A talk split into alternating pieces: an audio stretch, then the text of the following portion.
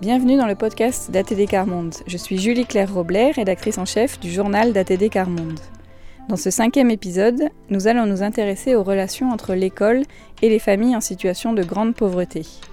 ATD Carmonde a en effet lancé en 2017 l'expérimentation CIPES, un acronyme qui signifie choisir l'inclusion pour éviter la ségrégation. L'objectif est de lutter contre la surreprésentation des enfants issus de familles en situation de pauvreté dans les filières spécialisées. Ainsi, 72% des élèves de SECPA, ces sections d'enseignement général et professionnel adapté, sont des enfants de milieux défavorisés, et leurs parents ont pour beaucoup d'entre eux vécu la même situation. Pour éviter ces orientations pour cause de pauvreté, une dizaine d'établissements scolaires en France participent à l'expérimentation. Ils se sont ainsi engagés à réexaminer sérieusement les procédures d'orientation vers l'enseignement adapté ou spécialisé, avec des chercheurs et des personnes connaissant la pauvreté que l'on appelle des militants Carmonde. Quatre d'entre eux et une institutrice à la retraite, membres de l'équipe de coordination du projet CIPES, détaillent les objectifs de cette expérimentation et nous racontent leur propre rapport avec l'institution scolaire. Ah, je m'appelle Vincent Espejo-Lucas, j'ai 38 ans, je vis à Lyon, Bron plus précisément, qui est dans l'agglomération lyonnaise, et je suis marié, je suis papa de trois enfants. CIPES c'est très, important parce que le, sujet dont, le sujet qui est traité est, très problématique et c'est important de, enfin que ça, ça s'arrête, que ce ne soient pas toujours les mêmes enfants qui soient envoyés en section spécialisée. Voilà, donc c'est important d'y réfléchir et essayer de changer ça. Souvent, euh, pour, euh, pour des parents comme nous, bah, c'est compliqué parce que l'école n'a pas été facile, on n'a pas des bons souvenirs. Enfin, moi, je sais qu'il y a, a quelques années encore en arrière, avant de faire tout le travail que j'ai fait avec euh, Monde sur l'école, ben, de mon côté, il y avait beaucoup de rancune et de, de et de colère envers l'école parce que, en fait, pour moi, l'école, c'était une manière de, de s'élever dans la société, quoi. Ça veut dire un ascenseur social, quoi, pour que on ait un bon métier, qu'on gagne bien notre vie. Et pour moi, ben, ça n'a pas marché, clairement. Donc euh, j'étais en colère, voilà. Au final, moi, je suis parti dans des études qui m'intéressaient pas. Puis après, au final, j'ai quitté l'école et, enfin, dans ma vie d'aujourd'hui professionnelle, les, les études que j'ai faites, elles me servent à rien, quoi. En gros, comment ça s'est passé, moi, dans ma classe de troisième? En gros, j'étais fort en technologie et on m'envoyait à l'époque en, STI et génie mécanique, quoi. C'était, voilà, c'était comme ça. Et, après, ben, ouais, on a.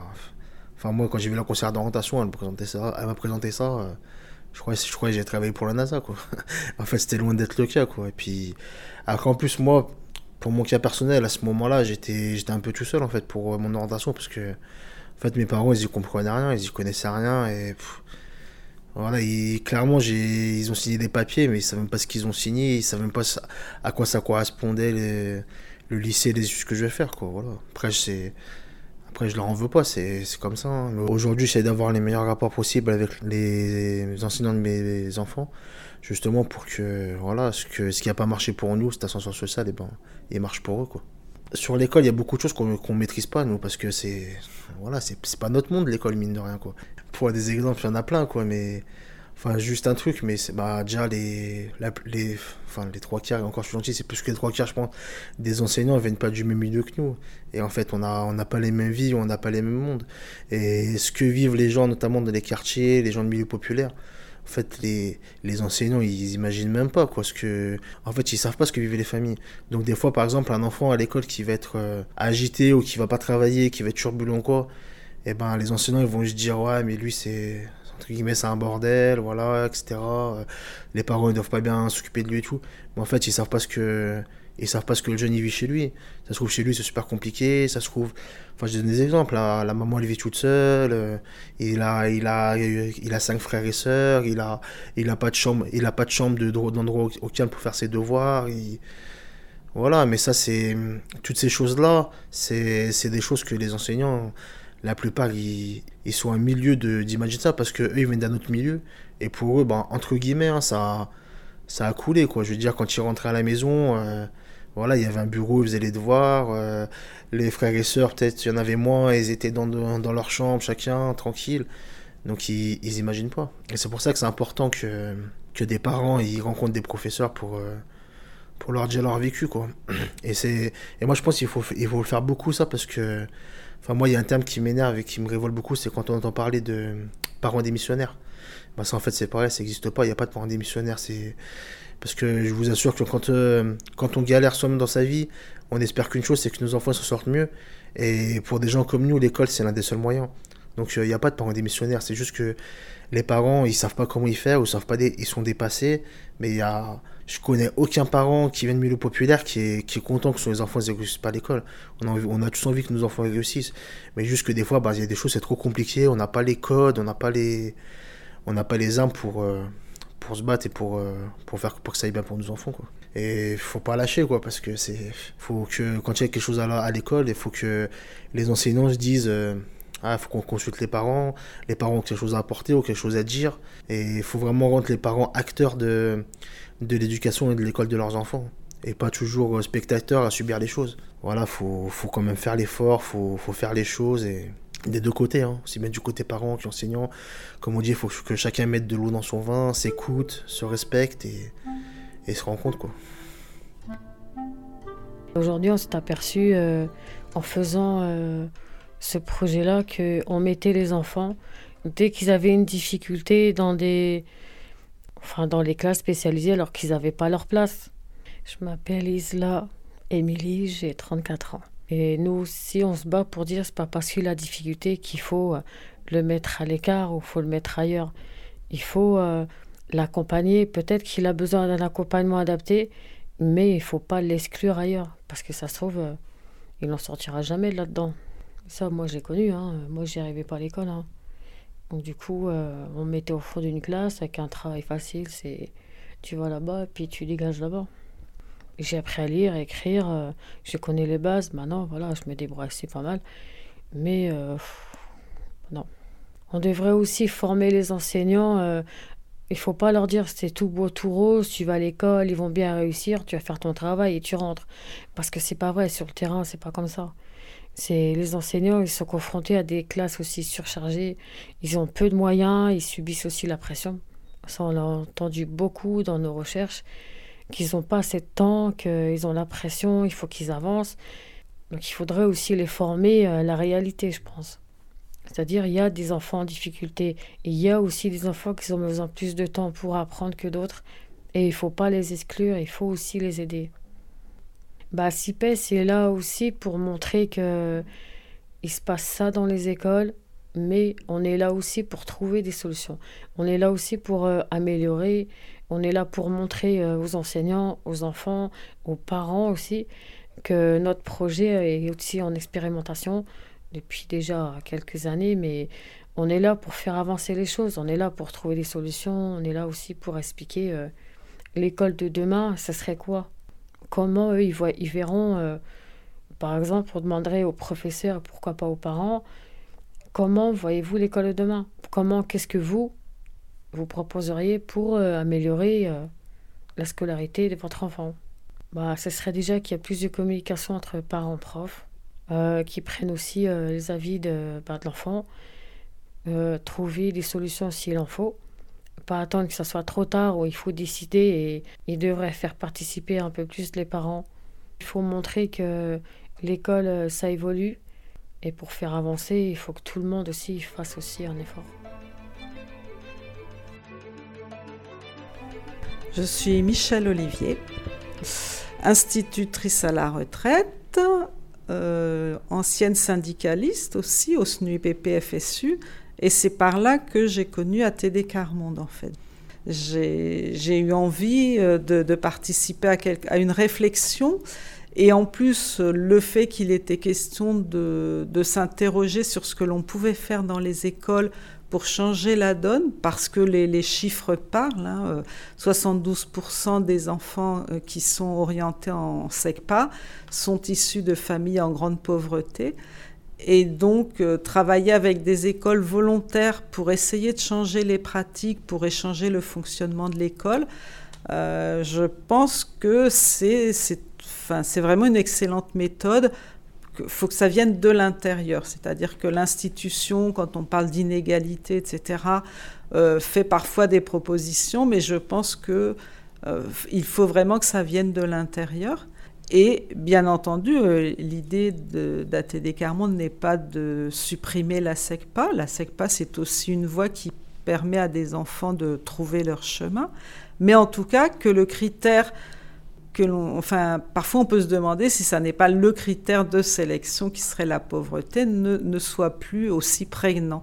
On voit bien qu'il y a des familles pour qui l'école, c'est un peu une, continuité par rapport à, à leur parcours, à, leur, à leurs ambitions par rapport aux enfants. Enfin, ça, ne se pose pas du tout comme un problème, alors qu'on sait bien que pour beaucoup de, de parents euh, de, de, la grande pauvreté, de, de la précarité aujourd'hui, euh, l'école, c'est un lieu, alors soit euh, avec lequel on a une histoire compliquée et on n'a pas très envie d'y remettre les pieds, soit que l'on on ne connaît pas bien, on imagine beaucoup de choses, euh, on a une représentation de ce qu'est l'école qui n'est pas faite pour nous parents.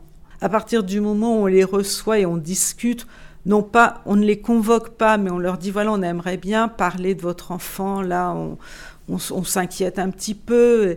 Et à partir du moment où vous commencez à discuter avec les parents, vous vous rendez compte qu'en fait, ils sont hyper préoccupés de ce qui se passe à l'école mais que parce qu'ils n'osent pas euh, venir en parler ou parce qu'ils savent que euh, ben, l'enfant est mal perçu parce qu'il est peut-être un peu turbulent ou un petit peu, il a des gestes un peu méchants, etc. Il y a une certaine réputation. Et donc, euh, il y a une coupure qui se fait. Et si vous en discutez avec les parents, vous allez petit à petit, alors parfois il faut, faut, entrer un petit peu dans la vie des familles, il faut redire des choses, il faut expliciter des choses. Mais moi, je, enfin, je, ne crois vraiment pas à l'idée de parents démissionnaires. Ce sont des parents qu'il faut aider à trouver la solution pour, euh, pour s'occuper des enfants tels que peut-être l'école euh, l'attend et qui n'est pas forcément ce qu'eux entendent de, de l'école. Avec CIPES, je crois que une des ambitions, c'est de vraiment se mettre autour d'une table et de réfléchir à euh, quelle est la relation que l'école entretient avec les familles. Parfois, on, croit que euh, on y a réfléchi, on a trouvé les bonnes manières, on a calé des réunions, on a calé des moments, euh, par exemple la semaine du goût, on fait venir des familles avec des recettes, des choses comme ça. Et en fait, quand on commence à creuser, là, avec les écoles qui participent au projet, on se rend compte qu'il y a euh, encore beaucoup de malentendus et que surtout, à un moment, il faut vraiment demander aux parents. Qu'est-ce que l'école pour vous? Qu'est-ce qui se passe à l'école? Qu'est-ce que votre enfant apprend à l'école? Et vous, à la maison, qu'est-ce que vous lui apprenez? Et voilà, je pense que si on ne décide pas de mettre les parents autour de la table, et pas seulement les parents délégués, puisqu'ils sont délégués, mais forcément, ils ne peuvent pas euh, être le, le, le, reflet de tout ce qui se passe dans toutes les familles, et vraiment faire venir un maximum de parents à l'école, être en capacité de les entendre et de voir ce qu'ensemble on va pouvoir faire. Et ça fait du bien aux parents, ça aide les enseignants et surtout au final, je crois que ça aide les enfants à réussir parce que si l'enfant sent que ses parents et ses enseignants sont vraiment dans un, une coéducation, s'il y a un accord entre les deux, ça ne peut être que bénéfique pour l'enfant. Je me nomme l'enfant Franck, euh, j'ai 53 ans et je suis militant à Télécarmonde. Moi, j'ai commencé à participer à ce projet dans le cadre d'immersion dans des écoles, euh, donc euh, notamment à, Lille. Et je trouvais que ce projet était intéressant de par mon expérience passée moi à l'école, où euh, moi je suis issu de la communauté des gens du voyage. Et euh, j'ai été scolarisé qu'à partir de 7 ans, 7 ans et demi, parce que bon, l'habitat où nous étions avait brûlé, donc je me suis retrouvé à l'école et comme on n'était pas forcément habillé comme les autres, on n'était pas déjà catalogué euh, comme étant bon, les derniers des, pauvres, quoi, enfin les, les, plus sales, les plus, enfin, voilà, j'ai eu des insultes à pu finir. Et à l'école, moi, j'étais très euh, renfermé sur moi-même. Je me suis forgé une carapace parce qu'à force d'être euh, insulté, euh, dans un premier temps, je me battais, euh, donc forcément, c'était moi qui prenais puisque je m'étais battu, donc c'était forcément moi qui avais cherché. donc je me suis dit, ben maintenant, je vais plus rien dire, je vais rester dans mon coin. Il se fait que qu'en restant dans mon coin, je me suis pénalisé dans l'apprentissage des des choses basiques et je me bats pour que euh, bah, les enfants qui sont euh, dans les mêmes difficultés de moi ou d'autres difficultés euh, dues à des dyslexies ou des choses comme ça eh bien, ne soient pas mis de côté ou ne se sentent pas obligés de se mettre de côté pour eux pour se protéger et ne soient pas mis de côté par le système scolaire parce que on, a un système scolaire en France où tous ceux qui y arrivent, c'est très bien, euh, on les aide, et ceux qui n'y arrivent pas, euh, à quoi bon les aider Parce que ils sont euh, déficients, ils sont bêtes, et bon, voilà, comme c'est une minorité, ils sont bêtes, qui restent bêtes, quoi. Moi, je sais que le, traumatisme de l'école, quand mes, mes trois premières filles étaient petites, voilà, je je m'intéressais pas à ce qu'ils faisaient, euh, je lisais pas les cahiers, enfin voilà, je m'intéressais pas du tout à ça. Et euh, à un moment donné, une de mes filles euh, m'a fait la réflexion, mais pourquoi tu viens pas Les autres parents, ils y vont. Donc voilà, ça n'a pas été tout de suite, hein, mais la réunion d'après, j'y suis allé. en ayant quand même des appréhensions sur sur ce qu'allait me dire euh, l'institutrice. Donc je m'étais fait euh, à l'idée que ça allait être euh, forcément vous faites pas assez attention à votre fille. Et donc ça n'a pas été du tout ça. Après cette expérience quand même concluante, je me suis dit voilà, il y a des élections de de comité de parents d'élèves, eh bien je me, je me suis présenté, je m'y suis présenté j'ai été élu et j'ai été quelques années euh, au conseil de parents d'élèves. Puis euh, ça a fait que je me suis plus intéressé euh, aux, affaires scolaires de, mes enfants. Et voilà. Maintenant, je pense que comparé à avant, il y a quand même plus d'écoute de la part des professeurs des écoles qu'il y en avait avant. Il y a plus de parents, de plus en plus de parents issus de la pauvreté qui, euh, malgré tout, arrivent à aller voir les, les instituteurs de leurs enfants. Euh, je trouve qu'il y a plus d'ouverture euh, qu'il y en avait avant. Et je trouve que c'est une bonne chose. Bien sûr, ça va. On trouve toujours que ça va pas assez vite. Mais même si ça va pas assez vite, à partir du moment où il y a des avancées et que, et que les, les, différents partis arrivent à, à se parler sans heurts et, et en se respectant mutuellement, on fait avancer euh, la cause des enfants et, euh, et, on les aide à avoir une euh, scolarité plus sereine. Voilà. Bah, je m'appelle Jacqueline, je viens de Reims. Je fais partie d'ATD, militante à ATD depuis bah, déjà beaucoup plus de 30 ans ce que moi j'ai vécu, eh ben, les enfants ou les petits-enfants, on essaye de faire en sorte qu'ils ne le vivent pas. C'est du style, euh, de toute façon, t'es bonne à rien, tu le seras toujours. Il n'y a rien à faire de toi. T'es foutu. C'est tous ces mots-là. Euh, ah oui, tout ça, euh, on a connu tout ça. Hein. On va se battre pour ça. Pour mon compte personnel, ce qui a amélioré, c'est le fonctionnement de l'apprentissage par rapport à certains élèves le, manque de temps pour certains élèves. Je vais te dire, euh, il y a, il y a beaucoup de choses à améliorer encore. Euh, je ferai pas comme mes parents, y aller en baissant la tête. Ça, j'ai réussi à pas le faire par contre. Non, je baisse pas la tête en fait. On l'a assez fait baisser la tête comme ça, il n'y a rien dire. Ça y est, stop, c'est bon. Donc on essaye de faire en sorte de, de relever la tête. C'est non, c'est on en a pris trop dans les dents en fait. Et ça, je veux pas. Je veux plus. Et même pour mes, petits-enfants maintenant. Grâce à ATD, j'ai réussi aussi à me calmer, à y aller gentiment, calmement quand même, parce que avant, euh, c'est vrai, et je l'avoue, hein, je fonçais et après je discutais. J'avais tellement peur. J'avais tellement peur de ce qu'on allait me dire, de ce qu'on allait me reprocher, parce que les parents en prennent autant que l'enfant en fait. Parce que si l'enfant est comme ça, tout de suite, c'est à cause des parents. Maintenant, j'ai appris à écouter et après, par contre, je fonce. Quand il le faut, je fonce. Dans mes rêves, l'école idéale, c'est que tout le monde soit égaux.